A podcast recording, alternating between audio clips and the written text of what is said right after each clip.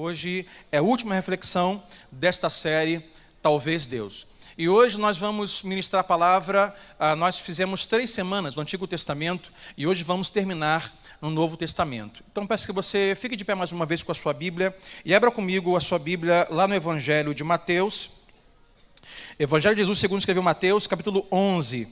E vamos ler o versículo 2 e versículo 3. Mateus 11, versículo 2 e versículo 3 nesta noite. Vamos ler juntos. Se você não tiver sua Bíblia em mãos, você pode nos acompanhar aí no telão ou pegar a carona com alguém. Mateus, capítulo 11, versículo 2 e 3, vai dizer assim a palavra do Senhor. João, ao ouvir na prisão o que Cristo estava fazendo, enviou os seus discípulos para lhe perguntarem: És tu aquele que haveria de vir ou devemos esperar algum outro. E hoje vamos nos deter mais no versículo 2. Então quero que você volte os seus olhos. Versículo 2, que diz que João, ao ouvir lá da prisão o que Cristo estava fazendo, enviou os seus discípulos para lhe fazer uma pergunta. E nessa noite, o tema que nós temos para nossa reflexão, como a última da série, é esse que está aí: prisões invisíveis. Diga assim comigo: prisões invisíveis. Diga para o seu vizinho: prisões invisíveis. Esse é o tema dessa noite. Vamos orar? Pai, obrigado pelo privilégio, pelo teu cuidado, Senhor, por já ter concedido que nós pudéssemos estar aqui nessa noite, neste lugar. Obrigado, Pai, se há aqui pessoas de primeira, segunda, terceira vez, ou membros deste lugar, obrigado, porque estamos diante da tua palavra e nós sabemos que a tua palavra, sempre que é aberta, sempre que é lida, ela é abençoadora, ela pode salvar, pode edificar, pode corrigir. Por isso, Pai, nesta noite, faz aquilo que está no teu coração sobre cada um de nós. Assim oramos, no nome de Jesus e todo Todos digam amém. Toma o seu lugar, Deus te abençoe.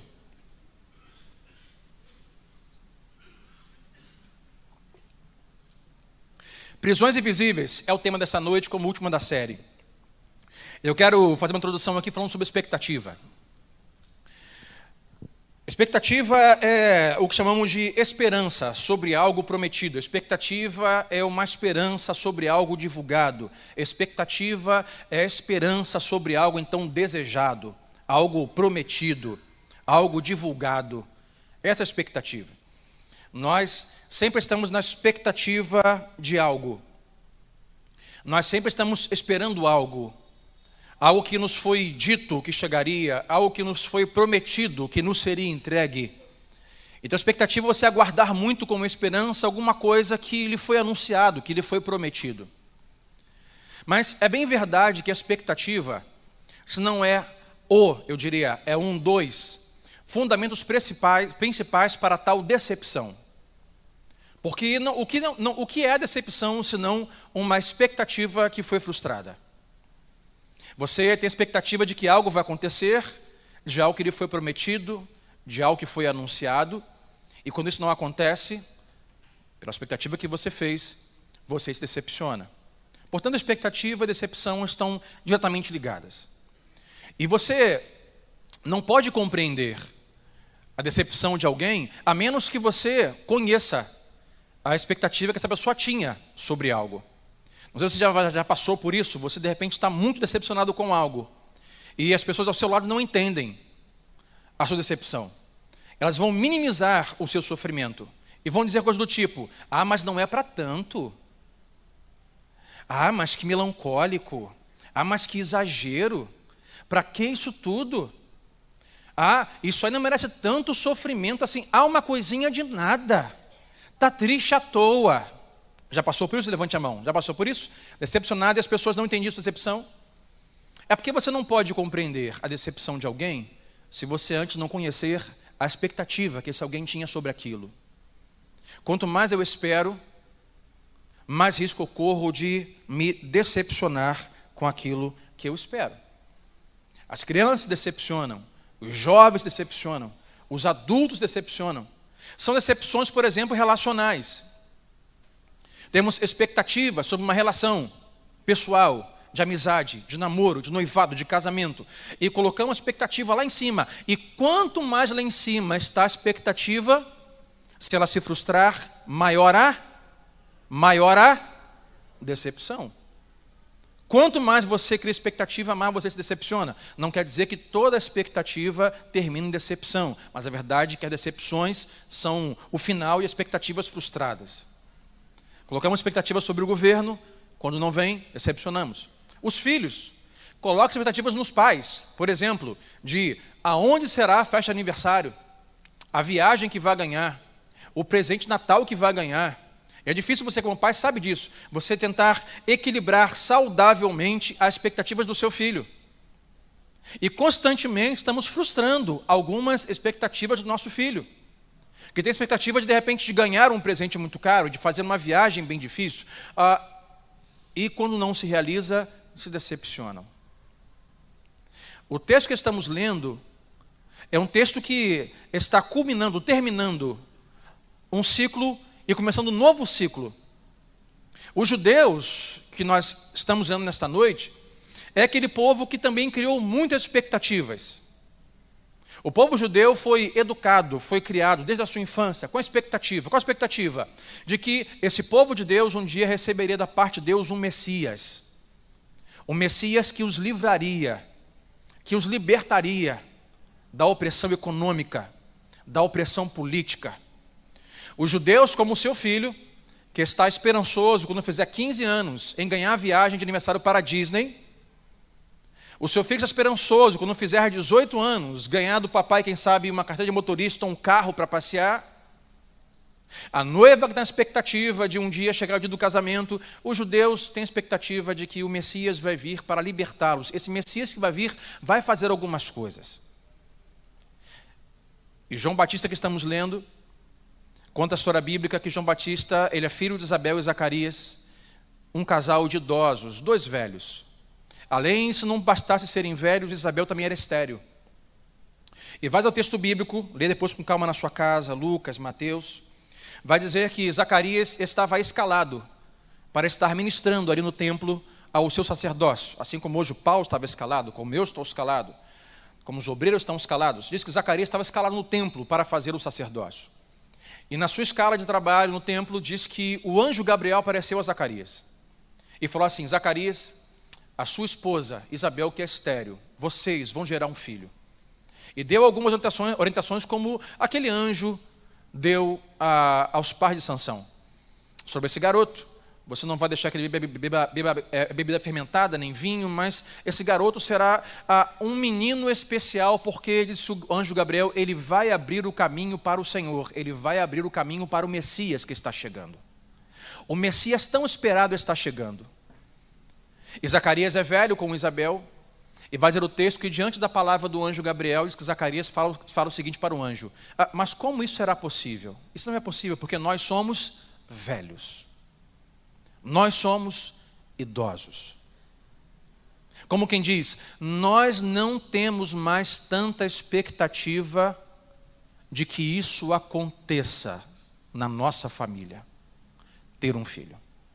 O que me faz pensar e refletir, eu sempre falo aqui, se você for, se você pescar algumas coisas que falamos domingo após domingo, eu sempre vou pontuar a expectativa, a experiência, de como a experiência do seu passado, a sua vida, pode ser usada de forma benéfica ou pode ser um tropeço para você. Nesse caso aqui, a experiência de Zacarias com Isabel, de serem idosos, é, diminui a expectativa que ele tem. Porque quanto mais experiência e quanto mais tempo você tem sobre algo que não aconteceu, menor a sua expectativa. Portanto, tenha cuidado para você não deixar as suas experiências e o tempo passado que se prolonga diminuir as suas expectativas diante daquilo que ainda possível, é possível acontecer. Enquanto você está vivo, enquanto você ainda existe, enquanto ainda ar nos seus pulmões, enquanto ainda há vida no seu ser, ainda há esperança. Porque Deus, Ele é o mesmo ontem, hoje e será eternamente, Ele não muda. O Deus que foi capaz de abrir o mar vermelho, o Deus que foi capaz, através do Filho, de ressuscitar Lázaro, é o mesmo Deus hoje que está aqui, o qual nós estamos louvando e adorando. Quanto mais tempo passa, corremos o risco de diminuir as nossas expectativas. E o que aconteceu com Zacarias falou assim: Mas anjo Gabriel, isso não seria possível. Seria possível? Somos tão velhos.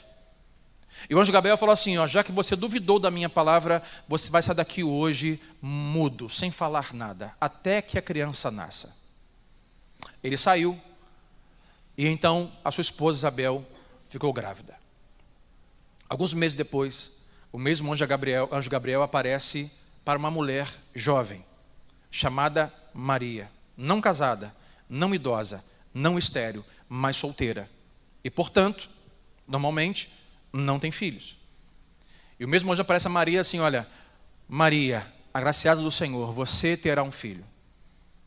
E esse filho gerado em você pelo Espírito Santo será, seu nome será Jesus, e esse será aquele Messias que o povo está aguardando.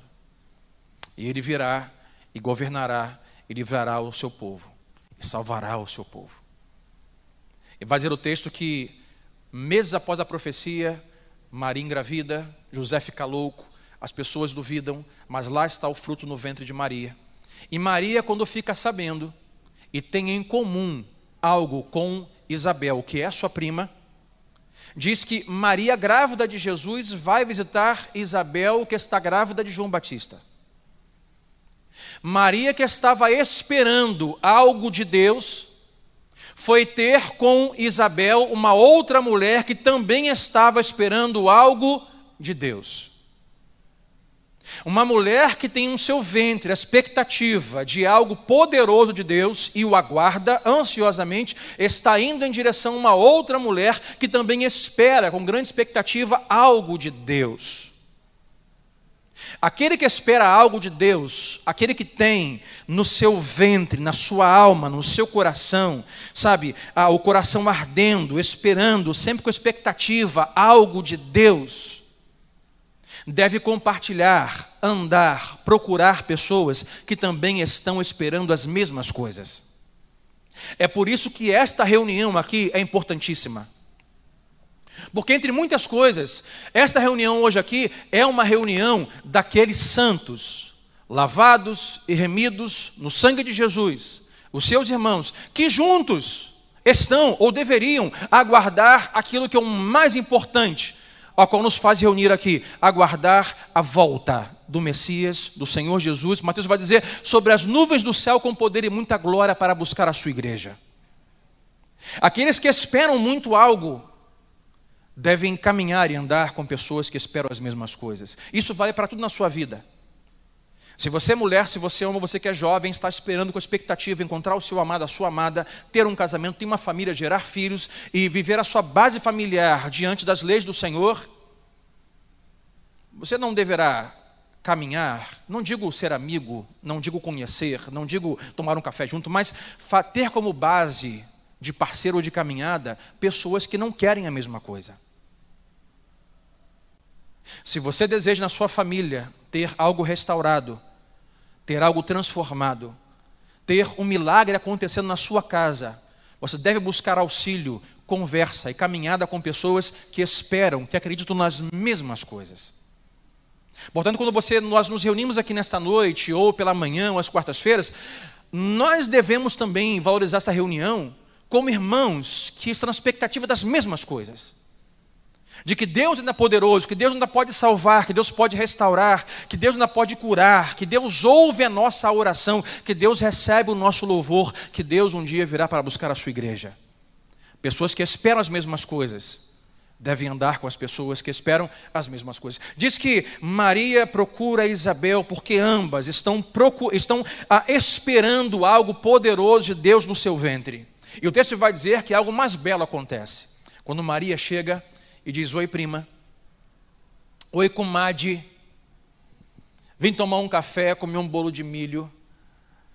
Diz que quando João Batista no ventre de Isabel ouve a voz de Maria, diz que o bebê no ventre de Isabel começa a pular, começa a rodopiar, começa a chutar, começa a fazer barulho. Igualmente no ventre de Maria, Jesus começa a pular, Jesus começa a chutar aquilo que está dentro de Maria, sendo gerado pelo Espírito Santo, está trazendo alegria, aquilo que está sendo gerado dentro de Isabel. Aquilo que Deus colocou dentro de você, o Espírito Santo de Deus que está dentro de você, aonde você for, aonde você chegar, embora você não saiba, creia que ele pode gerar alegria, manifestação, fé nas pessoas que estão ao seu lado. Quando você chegar em algum lugar, chegue assim: Espírito Santo de Deus, assim como o menino Jesus no ventre de Maria, causou aquele reboliço no ventre de Isabel. Que aonde eu chegar, Senhor, com teu Espírito Santo, que o Senhor ali manifeste a tua vontade, a tua glória, traga paz, traga graça e traga alegria onde eu estiver. E ali os dois estão numa conversa uh, de bebês. Ali aquilo que Maria espera está em acordo com o que Isabel espera. João Batista vai nascer um pouco antes para anunciar o caminho do Messias, e o Messias no ventre de Maria está chegando. Lá vem Jesus nascendo no ventre de Maria. João Batista nasce, a Bíblia não nos fala muita coisa sobre a adolescência deles, sobre o crescimento deles. Se eles soltavam cafifa, jogavam bola de gude, ah, isso na minha geração, né? Não, pastor, hoje em dia não tem bola de gude nem café, pastor. Hoje em dia é videogame, hoje em dia é iPad, é iPhone, é crente, como é que é? Crente, crente crush, é crente crush que chama? Ou, não, né? É, hoje a tecnologia é outra, pastor. Se na minha época era cafifa, bola de gude, rodar peão, ah, eu lembro que um tempo atrás, uma semana atrás, no aniversário que eu estava, perguntaram assim, pastor, o senhor já jogou aquele balãozinho, que é uma pedra, que você corta um papel assim de café, coloca em cima assim, faz um buraquinho, pega e joga para cima assim? Quem já jogou esse balãozinho? Levante a mão, os velhos. Deus te abençoe. Já jogou?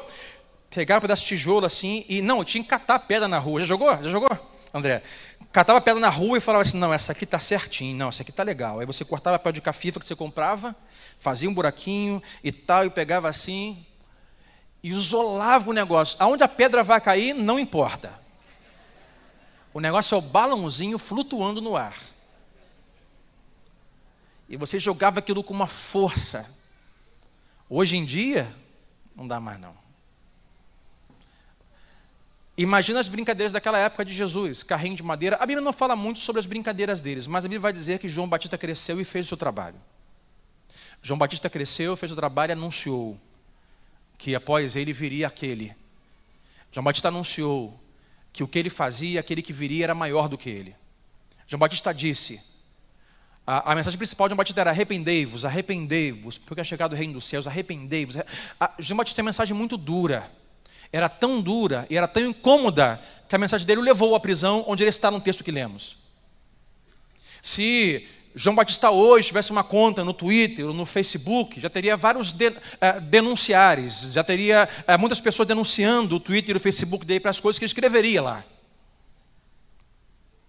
Um exemplo, João Batista está batizando as pessoas no Rio Jordão e chega alguns religiosos para olhar o que está acontecendo então João Batista vira para eles e fala assim: Vocês aí, religiosos, raça de víboras, quem vocês pensam? O que é? Vocês estão pensando que vão passar em branco pelo juízo do Senhor suas cobras? Arrependei-vos, arrependei-vos. Mensagem dura que o levou à prisão. Porque Nero, porque Herodes não gostava de ouvir o que ele dizia. João Batista cumpriu, cumpriu fielmente, cabalmente a sua missão, o seu chamado. E uma certa idade, que a Bíblia não diz qual a idade que ele tinha, ele se encontra aqui, onde lemos Mateus 11.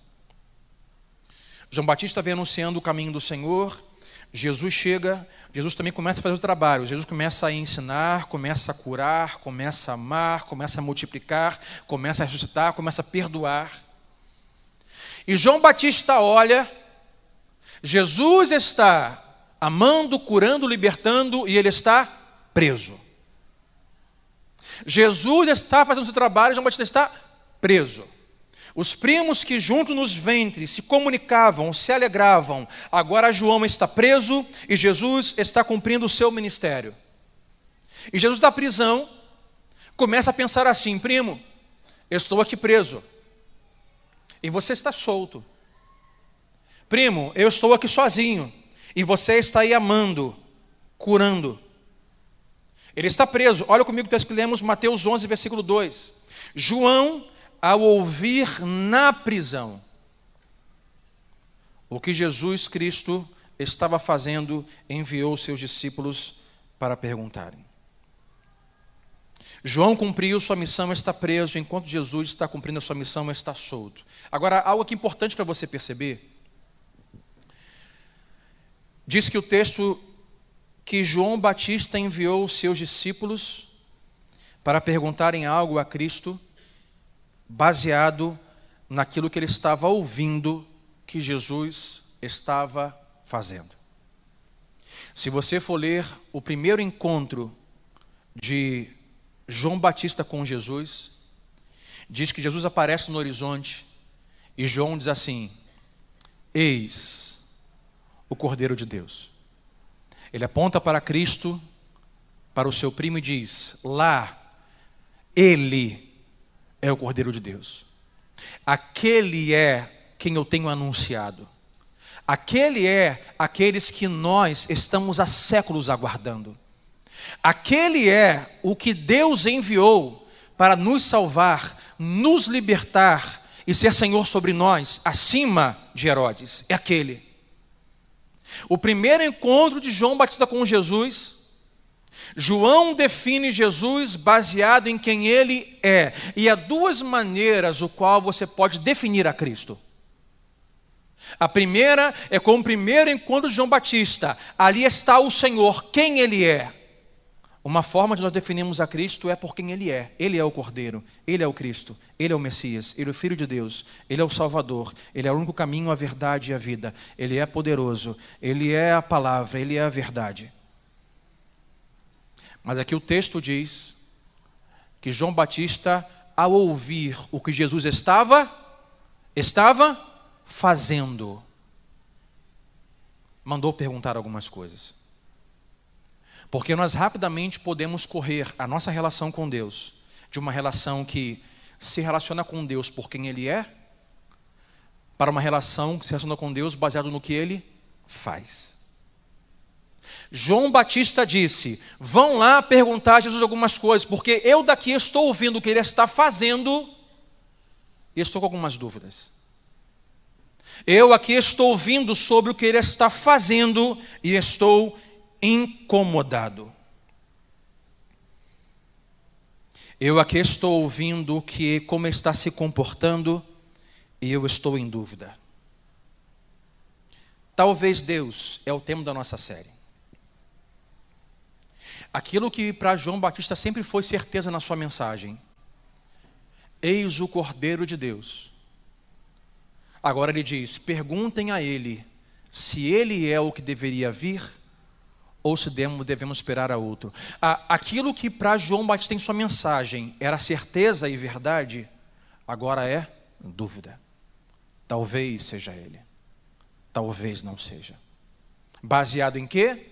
Baseado no que ele está fazendo e não em quem ele é. Qual era a expectativa de João Batista?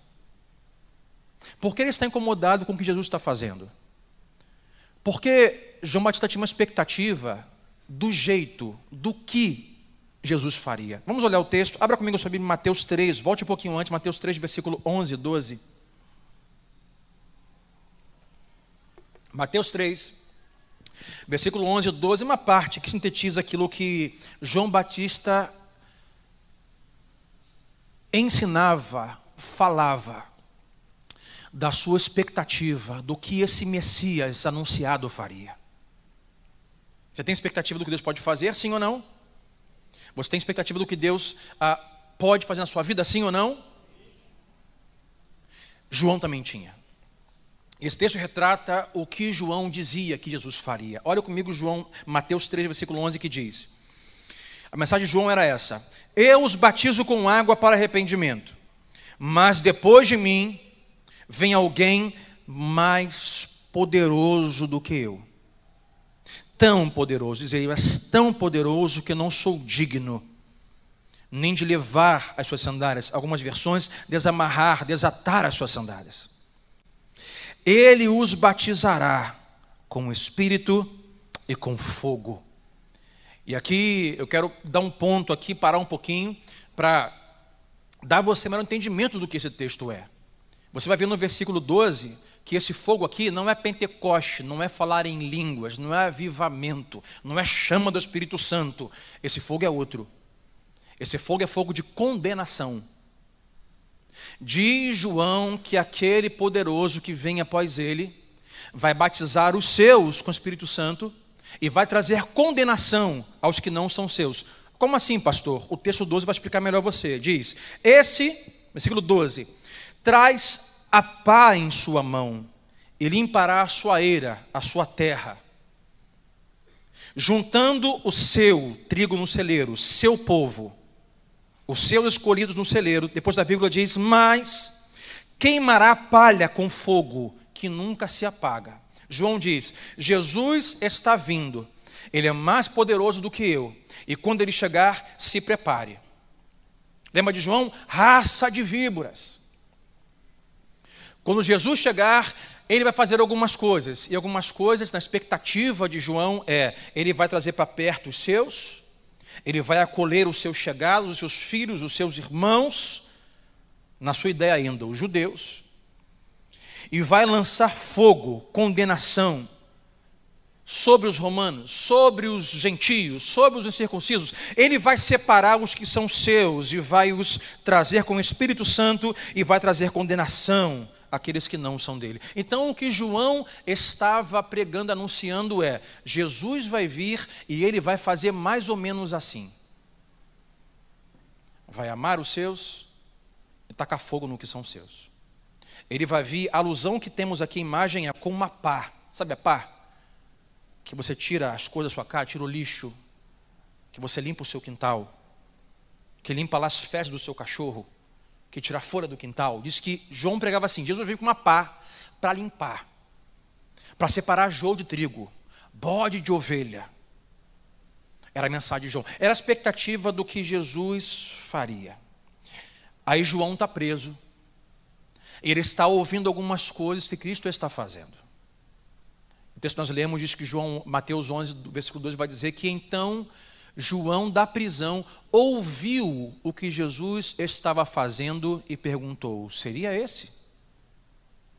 Será que tem que esperar um outro? Porque eu tenho expectativa de que ele faria algumas coisas, mas ele não está fazendo as coisas conforme a minha expectativa. O que para João foi certeza em sua mensagem, agora é dúvida. Versículo 3 de Mateus 11 vai dizer: Perguntou João: És tu aquele que haveria de vir ou devemos esperar algum outro? O que João diz aqui a Jesus, através dos seus mensageiros, é: Senhor, não era isso que eu esperava que o Senhor fizesse. Não foi isso que eu disse que o Senhor faria. Porque o que Jesus está fazendo Jesus está fazendo coisas diferentes da expectativa de João. Jesus está comendo com publicanos, que para os judeus não era gente muito boa. Jesus está indo a Samaria conversar, homem, com uma mulher samaritana, no sol de meio-dia, com uma mulher que tem algumas crises de identidade sexual, tem cinco, seis maridos, não se acerta com ninguém e ninguém passava lá. Jesus está tocando em leprosos, quando ninguém queria tocar. Está reintegrando leprosos à sociedade e à sua família. Jesus está perdoando prostitutas que foram pegas. Vai dizer o texto que a prostituta foi pega, vista da janela da rua, na sua casa, na cama, com um homem que não era seu marido. E levaram para apedrejá-la. Você conhece o texto? Jesus sentou-se, arriou-se, escreveu na areia e disse assim: Quem não tem pecado, atire a primeira pedra. E João ouve aquilo da cadeia.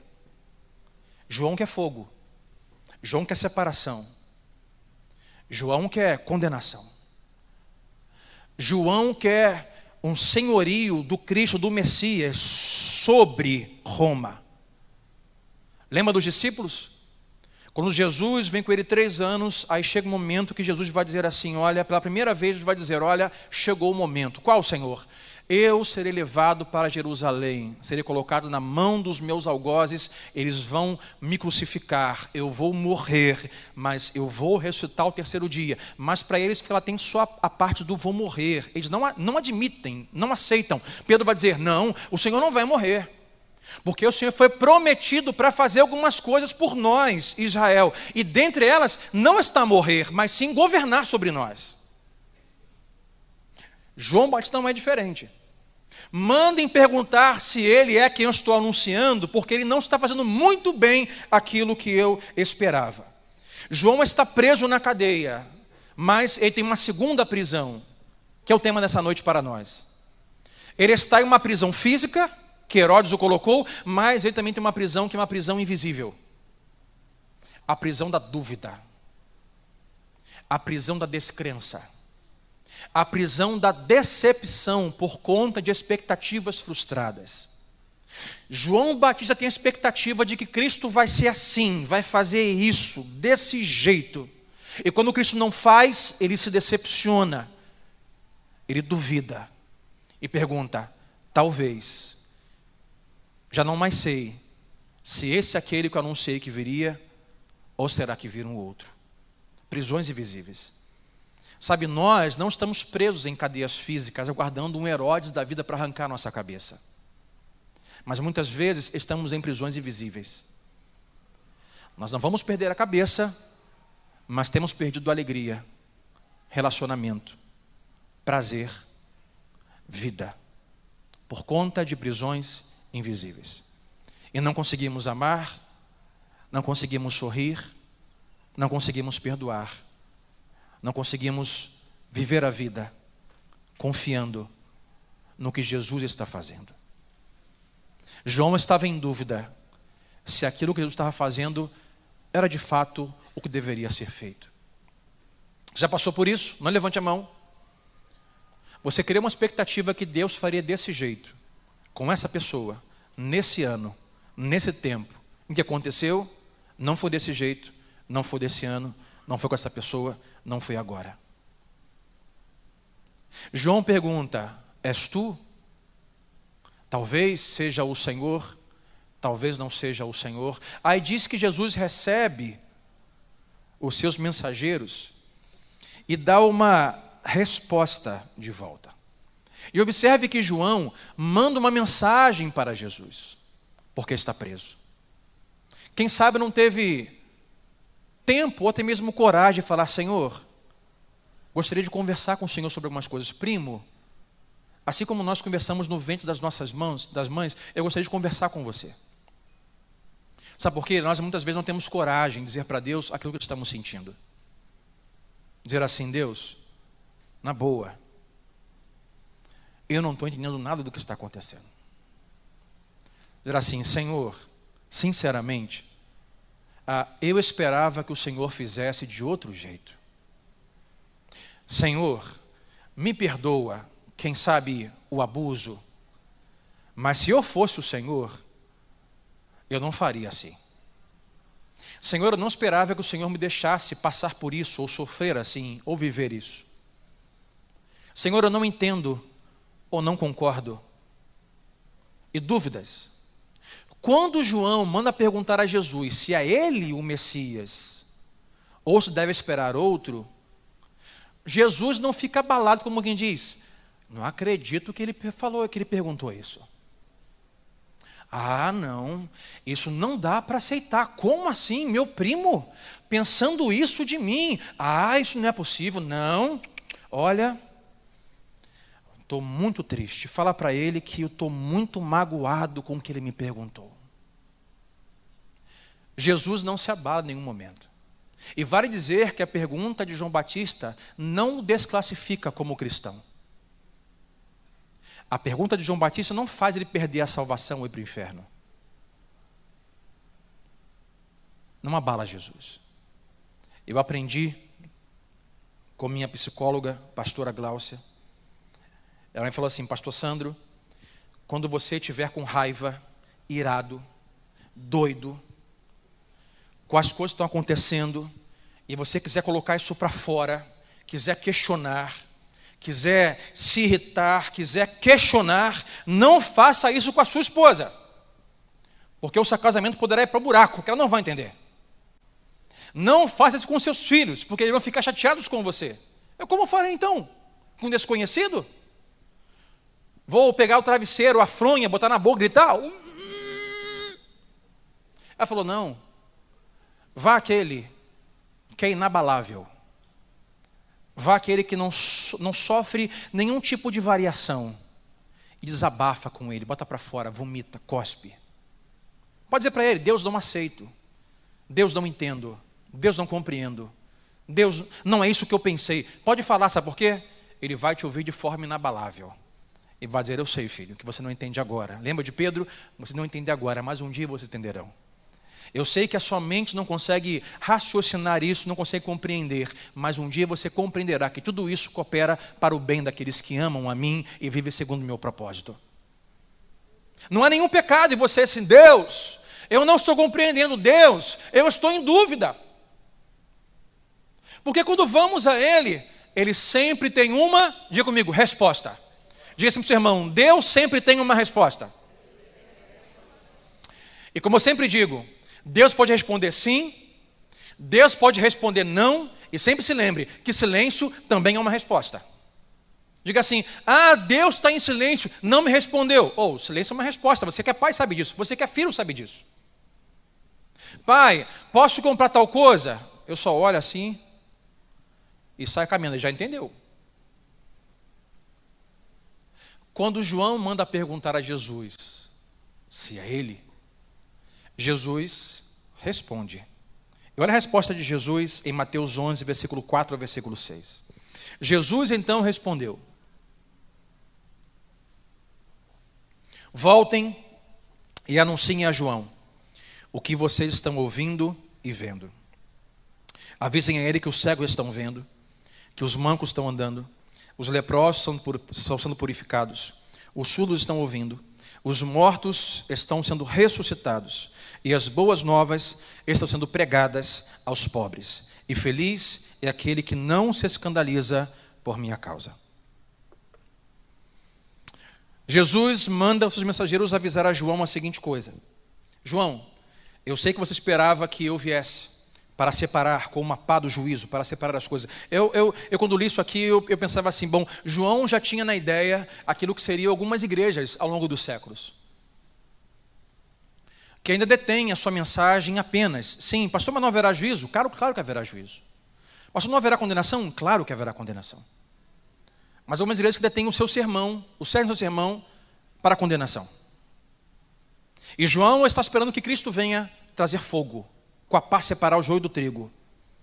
Eu queria estar vendo aquilo que Jesus manda responder de volta a João. Diga a João que eu estou caminhando, estou curando cegos, aleijados, surdos, leprosos, ressuscitando a mortos e indo aos pobres. A resposta de Jesus a João Batista é nada mais, nada menos do que dizer: Eu estou cumprindo o propósito o qual fui enviado. Porque Lucas, abra comigo a sua Bíblia, Lucas 4, 18, diz que Jesus, após a voltar do deserto, depois de alguns dias de tentação no deserto, ele volta do deserto, e Jesus entra numa sinagoga, entra no templo, e lá lhe é dado o livro de Isaías para ler, e Jesus abre Isaías, capítulo 61, e Jesus vai ler. Diante dos fariseus religiosos o texto que Lucas narra, versículo 18, Jesus vai dizer assim, abrindo Isaías 61, o Espírito do Senhor está sobre mim, porque Ele me ungiu para pregar as boas novas aos pobres, Ele me enviou para proclamar liberdade aos presos e recuperação da vista aos cegos, para libertar os oprimidos e proclamar o ano da graça do Senhor. Jesus, na sinagoga, num sábado, ele abre o livro de Isaías, lê Isaías 61 e lê depois com calma a continuidade do texto que Lucas vai narrar e dizer. Jesus diz assim: Olha, estas coisas estão agora acontecendo e se cumprindo. Como Jesus diz: Eu sou esse que vocês aguardavam, está sobre mim o Espírito para curar, para libertar, para ir aos pobres, para anunciar a salvação do Senhor. Quando Jesus manda o recado para os, através da mensageira de João, para João, dizendo: diga a ele que essas coisas estão acontecendo, Jesus está dizendo assim: diga a João que eu sou o Messias, que não virá outra após mim, eu sou o Messias aguardado. Mas também diga para João que o que eu vou fazer não é a ideia que ele tem, não é o que ele esperava que eu fizesse eu vou fazer aquilo que foi profecia, promessa, aquilo que é vontade do meu Pai fazer. Jesus manda um recado a João, diga a ele o que está acontecendo, para que ele se lembre de Isaías 61. A resposta é: Eu sou esse. E embora você espere que eu faça assim, embora você tenha uma ideia que eu me mova assim, João, eu não me movo tendo como base a sua ideia, a sua preferência, o seu desejo. João, eu me movo tendo como base a profecia, a promessa, a vontade do meu Pai. Quantas vezes nós temos a expectativa de que Deus faça de um jeito?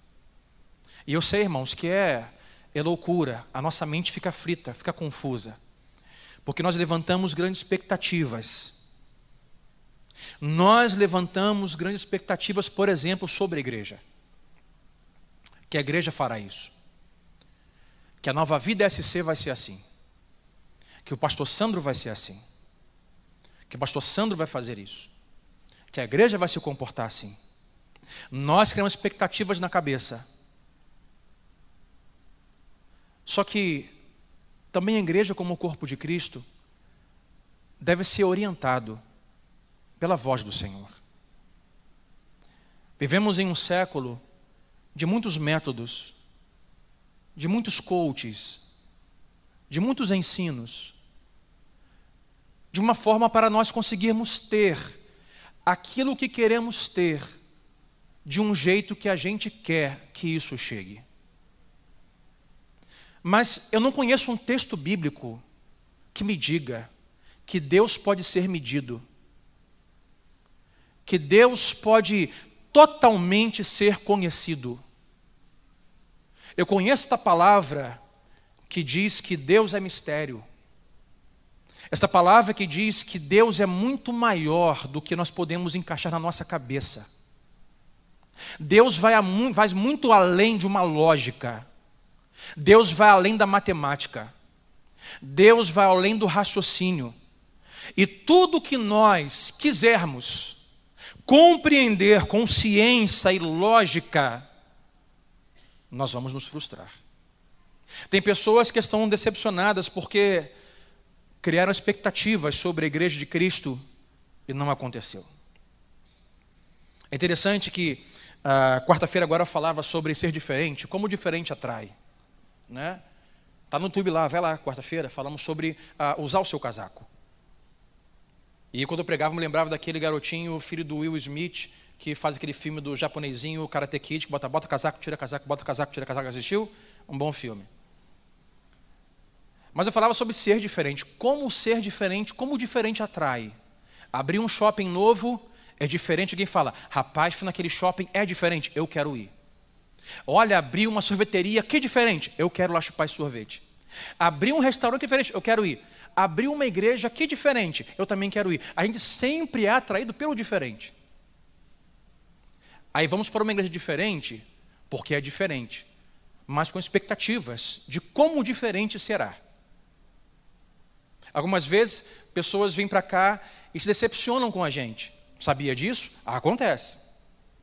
Tem pessoas que chegam para cá decepcionadas com outra igreja, mas saem de lá decepcionados e vêm para cá. E passa um tempo, elas começam, pastor, mas o senhor deveria fazer assim, porque da onde eu vi tinha isso.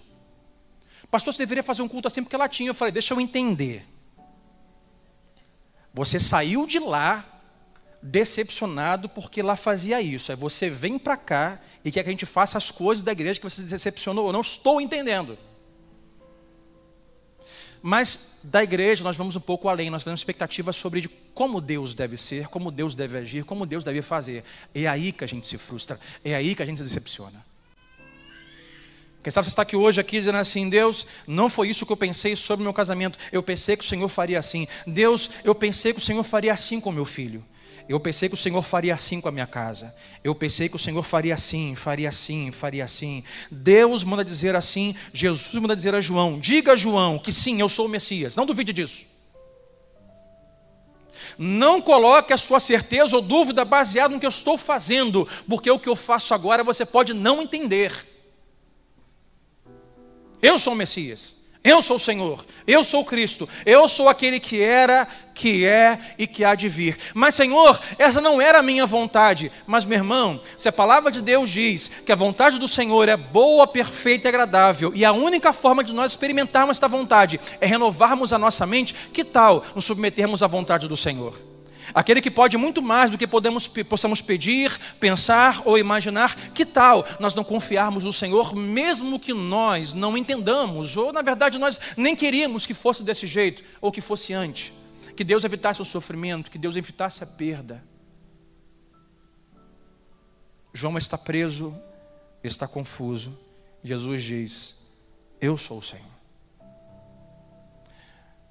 Eu não farei sempre o que você deseja, o que você quer, ou como você quer. Mas a diferença é que eu farei. Poderá ser que não seja no seu tempo, mas eu farei. Poderá ser que não seja do seu jeito, mas eu farei. Aquilo que o Pai me deu para fazer, eu farei. Disse mais Jesus: aquele que o Pai me deu e está em minhas mãos, eu jamais deixarei e jamais lançarei fora. Deus está cuidando de tudo que nos envolve. Mas muitas vezes estamos trocando de igreja para outra, trocando de pastor, trocando de congregação, trocando de, de fé, trocando de religião, porque estamos decepcionados, porque criamos expectativa de que seria assim e não está sendo. É aí que entra a fé. Porque o que Deus vai usar para aumentar, edificar a sua fé, é a sua decepção. Mas também o que o diabo, o diabo vai usar para abalar a sua fé, adivinha? É a decepção. A decepção é o lugar, é o evento que Deus pode usar para edificar a sua fé. Mas também a decepção é o lugar, o evento que o diabo vai querer usar para abalar a sua fé. A questão é: o que você vai fazer com as suas decepções? Deus não fez desse jeito? Não está assim? O quadro não foi pintado como você gostaria? Você gostaria de quadro com mais cores, com bordas, mas parece que Deus só fez uma linha, uma bola, e você não entende. Então hoje, se existem prisões invisíveis na sua, na sua vida, dúvidas na sua mente em relação à sua fé, em relação ao poder de Deus, dúvidas em sua mente em relação ao que Deus está fazendo e quem Ele é. Se você migrou de uma relação com Deus no início, do primeiro amor, de quem Deus é, e hoje vive em relação com Deus, baseado no que Ele faz, corra de volta para lá. Viva a sua vida com Deus baseado em quem Ele é. Ele é poderoso, Ele é o Senhor. Ele é o único caminho, a única verdade e a única vida. Em um mundo de muitas verdades, em um mundo em que cada um tem a sua, disse ele, eu sou a verdade. Em um mundo de muitos caminhos, eu sou o caminho. Em um mundo de muitos lugares para encontrar a vida, ele disse, eu sou a vida. Se relacione com ele, baseado em quem ele é. Mas, pastor, quando vier decepções, eu vou dizer, ele continua sendo Deus ele continua sendo soberano, Ele continua sendo o Senhor. A Sua vontade, não a minha, mas a dele é boa, perfeita e agradável, e eu vou renovar a minha mente para viver a Sua vontade plenamente.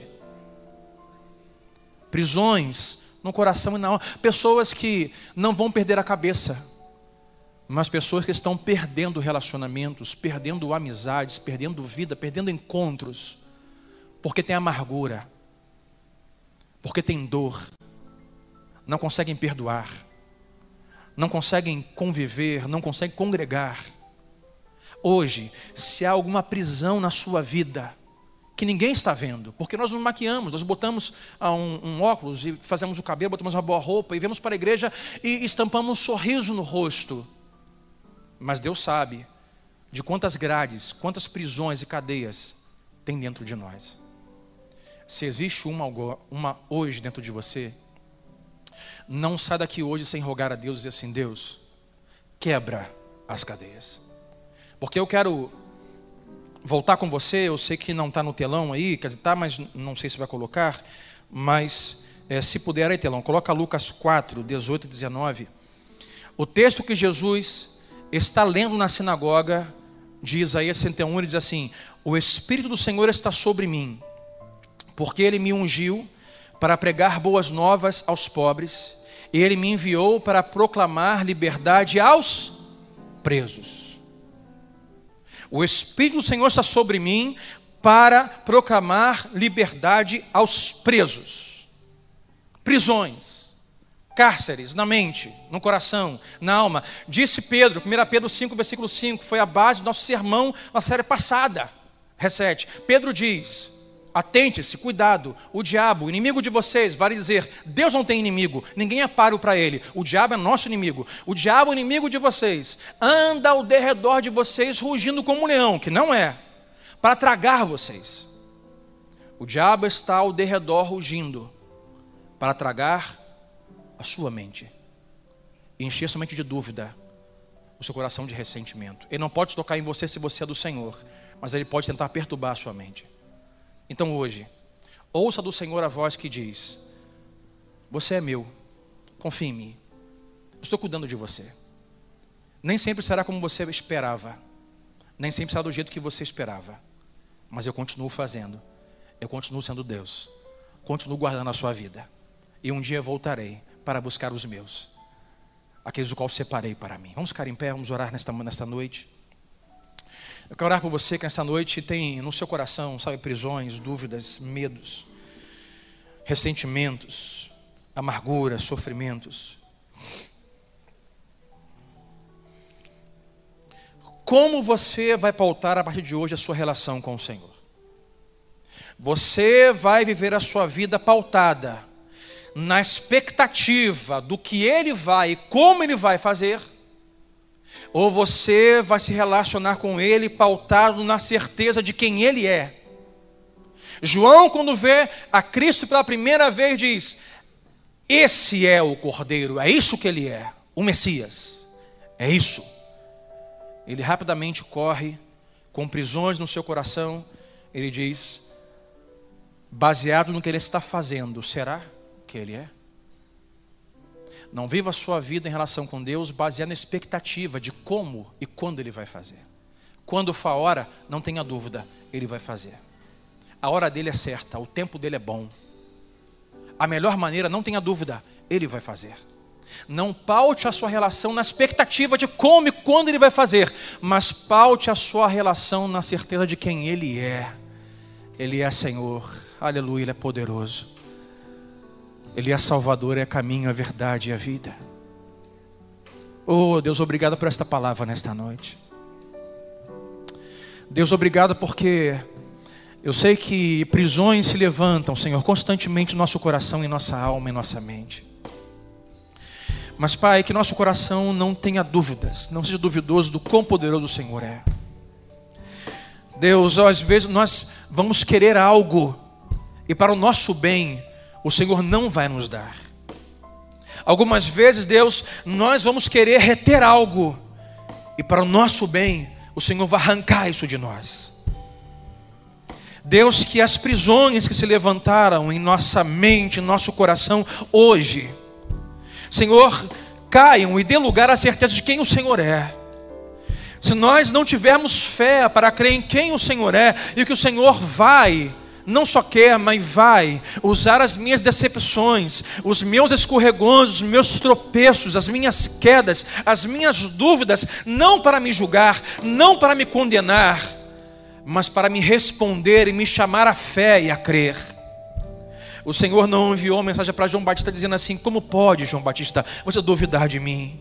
Como pode, João Batista, você pensar isso de mim? Não, ele disse: Diga, João Batista, não duvide, eu sou esse que ele está anunciando. Não duvide, eu sou aquele que ele apontou e disse: Ele é o Cordeiro de Deus. Não duvide, diga a ele: Eu estou fazendo aquilo que deve ser feito. Diga a ele: Eu vou cumprir tudo o que está nas minhas mãos para fazer. Diga a João: Eu não vou falhar em nada que o Pai deu em minha mão para fazer. Deus, nos ensine nesta noite nos ensine diariamente a nós confiarmos no Senhor, a confiarmos na tua promessa, a confiarmos na tua palavra, a confiarmos na tua vontade. Oh, Senhor, às vezes vai doer, às vezes vai custar, às vezes nós vamos entender, mas Deus, faça-se o teu querer conforme a tua vontade. Hoje nós despejamos diante de ti, em oração, as nossas dúvidas, a nossa dor, o nosso sofrimento, e pedimos, Deus, arranca essas prisões invisíveis e nos liberta e nos livra. Assim oramos, ó Pai, no nome de Jesus Cristo. E todos digam amém. Você agora em pé ainda, vai dar a mão que está do seu lado, à direita e à esquerda. Segura a mão desse, dessa pessoa do seu lado assim, diga assim para ele, diga assim para ela. Diga assim, em nome de Jesus, deixe cair hoje as prisões invisíveis. Aquelas que ninguém vê, mas Deus conhece. E você sabe. Você agora vai gastar um tempo orando por ele, dois minutinhos. Vai orar, vai dizer: Deus, aqui está alguém o qual o Senhor criou a sua imagem e semelhança. Oh Deus, pode chegar hoje aqui, oh Deus, com tantas questões na sua cabeça. Deus pode chegar hoje aqui, oh Deus, abalado, frio, esfriado, Deus cético, distante da relação contigo, Deus, aquela relação que ele teve um dia com o Senhor, baseada em quem o Senhor é. Mas Deus, algumas coisas têm se cumprido, Ele não entende, porque Ele achava que deveria ser assim, o Senhor está fazendo. Deus hoje traz de volta esse meu irmão, essa minha irmã, a uma relação contigo, Senhor, que se pauta e baseia em quem o Senhor é, independente de como o Senhor faça independente de quando o Senhor faça, independente, Pai, de a quem o Senhor faça, que ele hoje, Deus, tenha a sua fé. Dentro, o Senhor usa hoje a decepção que porventura ele teve nesses dias. Usa isso, a Deus, para a tua glória. Usa isso para moldar a fé dele, para torná-lo mais forte para torná-lo mais crente, para torná-lo mais firme, para torná-lo mais preparado para outros eventos que estão por vir. O Senhor sabe o futuro, nós não conhecemos, e quem sabe, ó Deus, é da tua vontade que nós passemos por isso hoje, para sermos preparados, moldados, uh, limpos para aquilo que está diante de nós e o que o Senhor sabe que está a caminho. Assim, faz nesse coração hoje, nós cremos e oramos, no nome de Jesus Cristo, e todos digam amém e amém.